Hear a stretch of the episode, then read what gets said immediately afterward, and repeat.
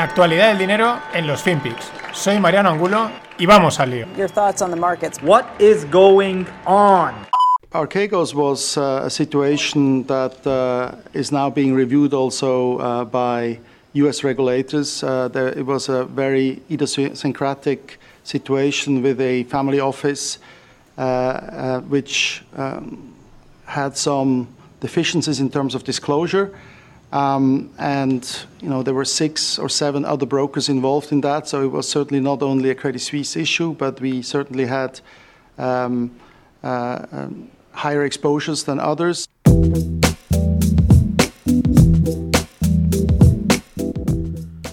Hola no financieros, rematamos la semana con este que es el CEO de eh, Credit Suisse, eh, Thomas Goldstein. Bueno, pues aquí está diciendo que si, refiriéndose a Arquegos Capital, esta que ahora durante la Semana Santa había saltado, que tenía problemas, eh, una familia Juan, que eran unos asiáticos, con unas deudas bestiales, habían empezado a liquidar primero los de Goldman Sachs, luego los de JPM, luego los de Nomura, y los últimos parece ser, los, los, lentos, han sido los de Credit Suisse. Pero aquí sale el tío sin inmutarse, ¿eh? tranquilamente, está, él tendrá sus bonus asegurados diciendo que bueno, que había unas deficiencies, que bueno, habían por ahí algunos problemas, como diciendo que está, bueno, oye, cosas que pasan. Eh, según sale en Wall Street Journal, eh, la, exposición de Credit Suisse a Archegos Capital ascendería a los 20.000 millones de dólares. Y el departamento de riesgos y el propio CEO no tenían categorizado a este hedge fund como, como un gran cliente, ¿no? De hecho, también reconocen que habrían por lo menos tres posiciones distintas más, ¿no? Tres exposiciones más dentro de los activos. Eh, que bueno, que tendrán que ver en las próximas semanas cómo lo trabajan, cómo lo resuelven, pero que bueno, que nadie se preocupe nada. De momento lo que han hecho es eh, hacer una ampliación de capital vía notas convertibles a los accionistas de Credit Suisse por un valor de 2.000 millones. Esto ya lo habíamos comentado, se estimaban las cuentas que iban por ahí, pero claro, eh, una exposición que podría seguir aún ahí de 20.000 millones, eh, tela marinera. Ya dije, Credit Suisse mueve casi 3 trillones, pero esto a veces es la, un dominó, ¿no? Porque en cuanto desaparece dinero, hay alguien que deja de cobrar y otros que dejan de cobrar y empieza a haber un efecto dominó. No digo que vaya a caerse el mundo, pero estas cosas hay que tenerlas ahí, ojo, eh, a visor. Y siguiendo con tema de quiebras y agujeros, perdón, que me iba a salir mal la palabra, eh, China respalda a Huarong Capital, otra que comentaba también hace unos días. Es una empresa medio estatal de gestión de, renta fija, sobre todo de bonos China. Eh, bueno, pues que de repente habían habido ahí un desfase, no podía, no podía dar eh, respuesta a unos pagos o a unas unos requerimientos de capital o algo, una historia de estas financieras. Y claro, corría la tensión en los mercados de bonos, sobre todo asiático. Pero bueno, ha salido el Estado que se va a comer 15 billones de activos para limpiar el balance de la firma, lo cual era previsible, lo que siendo sobre todo Juarón una empresa con capital estatal. Lo que pasa es que lo que llamó la atención, lo que realmente puso nerviosos a, a los mercados en esta parte es que el gobierno chino estaba callado, o sea, se tiró como unas tres días ahí calladito, mm, yo creo diciendo, bueno, ¿qué hacemos? No? Esto, ¿cómo, ¿Cómo lo resolvemos?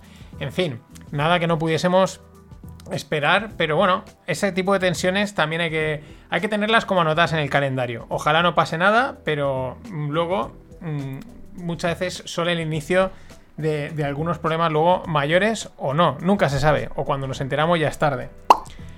Siguiendo en China, eh, están, bueno, están todos los mm, gerifaltes del mundo reunidos en un summit climático, ¿no? Y bueno, aquí hay perlitas. Os dejo en la newsletter un hilo donde alguien ha cogido y ha sacado pues todas las eh, declaraciones, así las más destacadas, frases destacadas de todos los líderes políticos, pero destacan sobre todo lo de los chinos. Eh, además, mm, es que son espectaculares, ¿no? Porque dice, Xi Jinping dice, la humanidad está enfrentando un periodo de crecimiento del déficit en la gobernanza, ¿no? De, pues, falta de líderes en temas de gobernanza.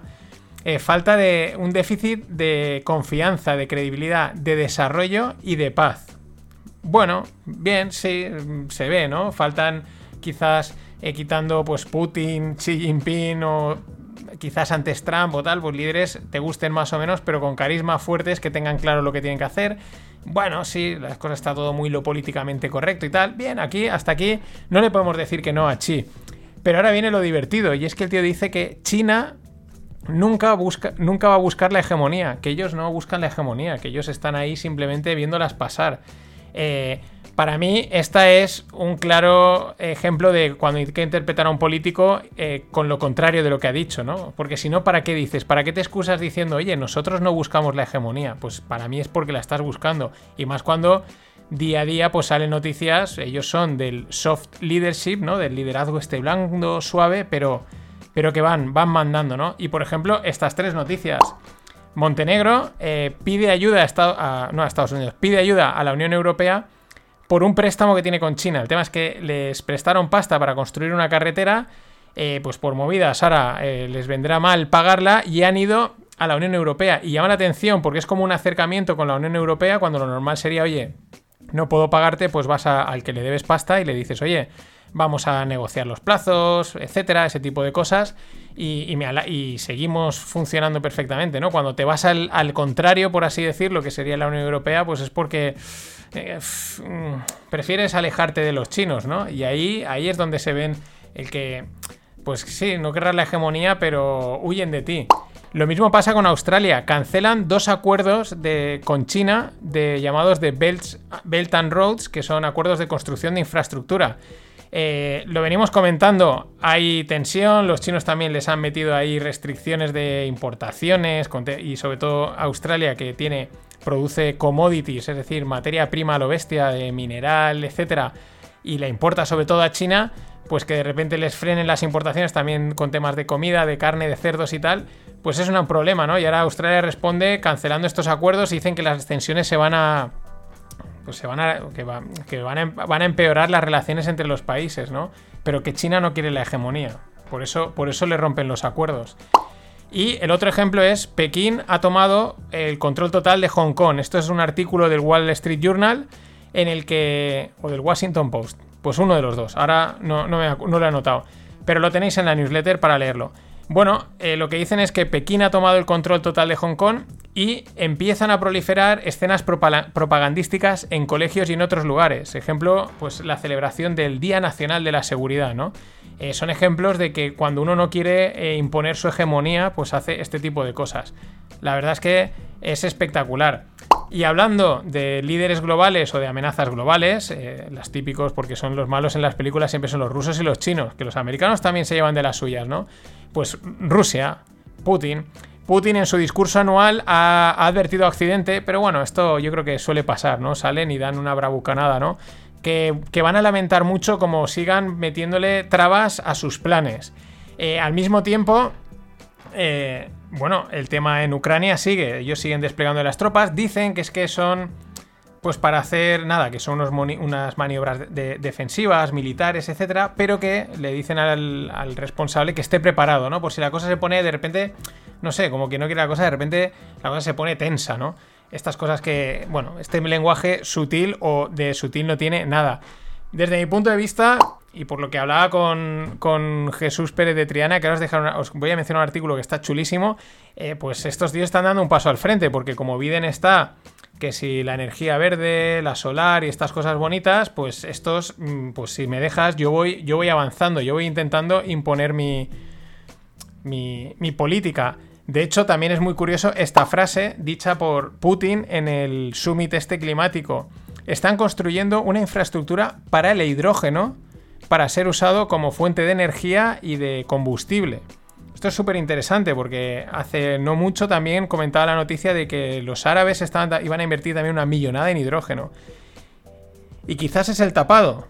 Habría que tenerlo en cuenta, quizás el tapado, se habla mucho de la electrificación, por aquí, por allá, las baterías, y a lo mejor el tapado es el hidrógeno. Y a este tipo de, de movimientos, Putin, los árabes, pues quizás, ojo con el hidrógeno, no lo sé, igual, igual es la, la energía del futuro, porque tampoco lo sabe nadie, está todo el mundo hablando de electrificación, pero no, no, hay, no hay una solución clara. El resumen del, hilo este que os digo, del, summit climático, pues es a ver quién es más verde de todos. O sea, las frases algunas que son ridículas porque es todos, ¿eh? Macron, Merkel, Biden, los chinos, los rusos. es a ver quién es más verde, más, más verde, más eco-friendly, más eólico, más de todo, ¿no? En fin, muy aburrido, pero bueno, hay alguna perlita interesante. Y lo que os decía, el artículo de Jesús Pérez Tirana, por me ha parecido muy interesante sobre los cables submarinos y lo hila con el tema de el comercio mundial. Que hemos visto que cuando el Ever Given este se quedó atascado en el canal de Suez, pues el comercio mundial se quedó también atascado, ¿no? Porque al final pasa por dos canales y que limitan mucho el, tráfico, sobre todo de cada Europa y de Europa a Asia. Son importantísimos, ¿no? Y dice que, y, tiene razón, con los cables submarinos pasa lo mismo, pero en el campo de, las, de Internet y de las telecomunicaciones. Hay muchos más cables, no hay tantos puntos de estrangulamiento, pero ojo, porque comenta ahí maniobras de los rusos también en temas de espionaje con los cables americanos. Y luego, por ejemplo, dice que explica cómo podrían cortar el cable que, por ejemplo, eh, suministra Internet eh, Europa a Estados Unidos, pero no pasaría nada porque Internet llegaría por China, ¿no? Dando la vuelta al mundo. Pero el detalle es que si cortasen todos los cables que pasan por Egipto, que es también donde está el canal de Suez, si cortasen todos los cables que pasan por Egipto, un tercio del, mundo se quedaría sin Internet. O sea, ojo al punto estratégico que tienen los cables de telecomunicaciones. Impresionante. Y bueno, el Banco Central Europeo hoy mantenía los tipos, no los toca, no sorprende demasiado. Van a seguir repartiendo dinerito, liquidez para los bancos, para los que lo necesiten. Hace unos días nuestro amigo G. Pau y su pala de oro eh, nos decía que bueno, que aún queda mucho tiempo hasta que ellos retiren los estímulos estos que le dan al mercado y a que suban los tipos. Por eso, JPM, también nuestros amigos de JPM consideran que el dólar puede seguir fuerte o puede seguir teniendo una tendencia fuerte por esa diferencia de tipos de interés entre Europa y Estados Unidos. Eh, favorable a los americanos, porque aquí los tenemos en Europa más bajos que en Estados Unidos. Estados Unidos están bajos, pero aquí están más bajos todavía. En cualquier caso, los rumores de tapering siguen ahí. ¿Qué es el tapering? Quitar esos estímulos. Siguen habiendo los rumores, algunos elementos de la Fed dicen que, el tapering está más cerca de lo que se dice. Hay, hay gente que habla de que empezaría en este junio, hay gente que dice hasta 2022. En fin, ese es un evento que va a poner o pondrá probablemente muy nervioso a los mercados. De hecho, en el 2018 ya hubo un intento de tapering y los mercados se pusieron muy nerviosos. Y con ellos también quien se puso nervioso. Yo ahí fue cuando empecé a decir, uy, Bitcoin. Uy, ¿cómo que se ponen nerviosos los mercados y este también cae? Hmm, esto no es lo que te vendían. Y siguiendo con la banca, mm, ahora vamos con la banca retail. En este caso, en España, eh, BBVA hace un ERE de 3.800 personas. Van a cerrar una de cada cuatro oficinas. Una salida en total del 16,5% de la plantilla. Vamos, la banca, la digitalización y la crisis, la banca la está reventando. En total, entre el BBVA, el Santander, el Sabadell, CaixaBank y Ibercaja, son ya 18.000 personas en ERE. Vamos, eh, demoledor.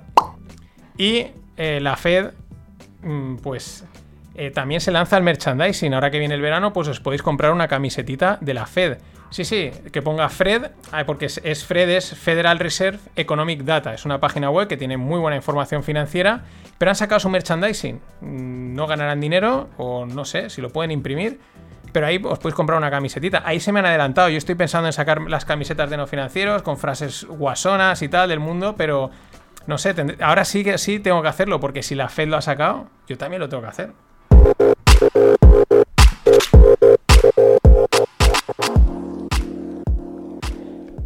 Y en el mundo startup, Affirm, que es una empresa que cotiza en el Nasdaq, compra Returnly. ¿Qué es Returnly? Pues es una empresa, primera, de un español afincado en San Francisco, Eduardo Vilar. Se la han comprado por 300 millones, o sea, un exitazo. Exitazo primero, montar una empresa y te la compren por esa pasta. Pero es un exitazo también montar una empresa en San Francisco. Si oís algunas historias, es realmente, es donde está todo el mundo, pero es realmente complicado triunfar allí. Y este español lo ha conseguido. ¿Qué hace Returnly? Favorece, eh, facilita eh, las devoluciones en e-commerce por poner unos datos, actualmente se gestionan mil millones de dólares. Ellos, Returnly gestiona mil millones de dólares en devoluciones. ¿Qué es lo que hacen? Le permiten al cliente eh, comprar un producto similar en el momento de, hacer, de pedir el reembolso, ¿no? No llegar a reembolsar, sino comprarlo. Y al mismo tiempo, a la tienda eh, le hacen de financiación. En ese tiempo en el que no han recibido la pasta o la tienen que pagar, pues ellos como que financian. Pero bueno, un auténtico exitazo y además no la conocía. Son de estas que surgen y dices, oye, pues cómo mola, 300 kilitos. Qué genio. Y en el mundo blockchain, muy interesante esta pelea, esta pelea de narrativas. Por un lado, tenemos al trío. mm, Esta vez en este trío se queda fuera nuestro amigo Michael Matt Saylor, sino Jack Dorsey de Twitter, Elon Musk es Elon Musk y nuestra amiga Cathy Wood. Que ellos tres están promoviendo la idea de que Bitcoin es bueno para el planeta porque incentiva la energía verde. Es uno de los debates que hay, ¿no? Pero ojo, porque Bloomberg, nada más y nada menos, y le llevo viendo esta, esta narrativa bastante a Bloomberg, y es una prensa de muchísima tirada y bastante respetable, les contradice. Dice, el trío este está intentando promover eh, que la energía es verde, pero eso no es exactamente verdad. O también el otro matiz que les ponen es, eh, se están pasando por alto ciertas cosas. Y es interesante por esta pelea de narrativas de, de un gran medio por los intereses que tenga y de los otros que están claros cuáles son sus intereses. A mí realmente me la... O sea, creo que es una, narra- es una pelea, es un debate, pues bueno, pues como todas las cosas. Hay cosas que según por donde la mires son poco ecológicas o son muy ecológicas. Si tenemos un ETF, un ETF vegano que de vegano no tiene nada, pues ¿qué más da si esto es verde o no? Es un debate me parece insulso, pero es como me, me llama la atención lo de Bloomberg, ese posicionamiento tan fuerte en contra de esa narrativa por los intereses que puedan haber. Y otra noticia bastante chula, si se han hablado de los NFTs, ha sido el boom. Yo no sabía si iban a ser antes los NFTs o las DAOs, pero los siguientes serán las DAOs, las, las organizaciones autónomas descentralizadas. Será el próximo boom. ¿Cuándo? Pues igual es el lunes que viene o eh, dentro de un año. Pero serán. Y esta es una noticia que va en esa línea. Wyoming, el, estado americano, o la, ci- o la ciudad, ahora tengo dudas. eh, bueno, que también ha tenido, ha tenido ya bastantes decisiones muy favorables al mundo cripto, acepta las DAOs como LLCs, o sea, es decir, como empresas con una responsabilidad limitada, lo cual es importante porque es darle un reconocimiento a la DAO como una entidad, era uno de los pues este tipo de cosas, ¿no? Los temas legales que tienen que al final respaldar toda esta historia. ¿Qué es una DAO? Una organización autónoma descentralizada. Pues bueno, un montón de gente eh, en cualquier parte del mundo se unen a una DAO. La DAO tiene un código, tiene un protocolo, tiene unas normas de, que permiten coordinarse y, ordenar, y organizar a esa gente para votar cosas, para aprobar, para gestionar una organización, pero autónomamente y descentralizada. Y este es un tema que es, eh, que, oiremos más. De hecho, en uno de los fin de pod relacionados con cripto lo voy a comentar. Nada más, hay fin de hay, hay perdón, hay rogle. Es breve porque no había tiempo para más, pero está chulo y también hay fin de pod. Y si no, nos vemos en los FinPix. Pasadlo bien. Ladies and gentlemen, the weekend. And always look on the bright side of life. Always look on the light side of life.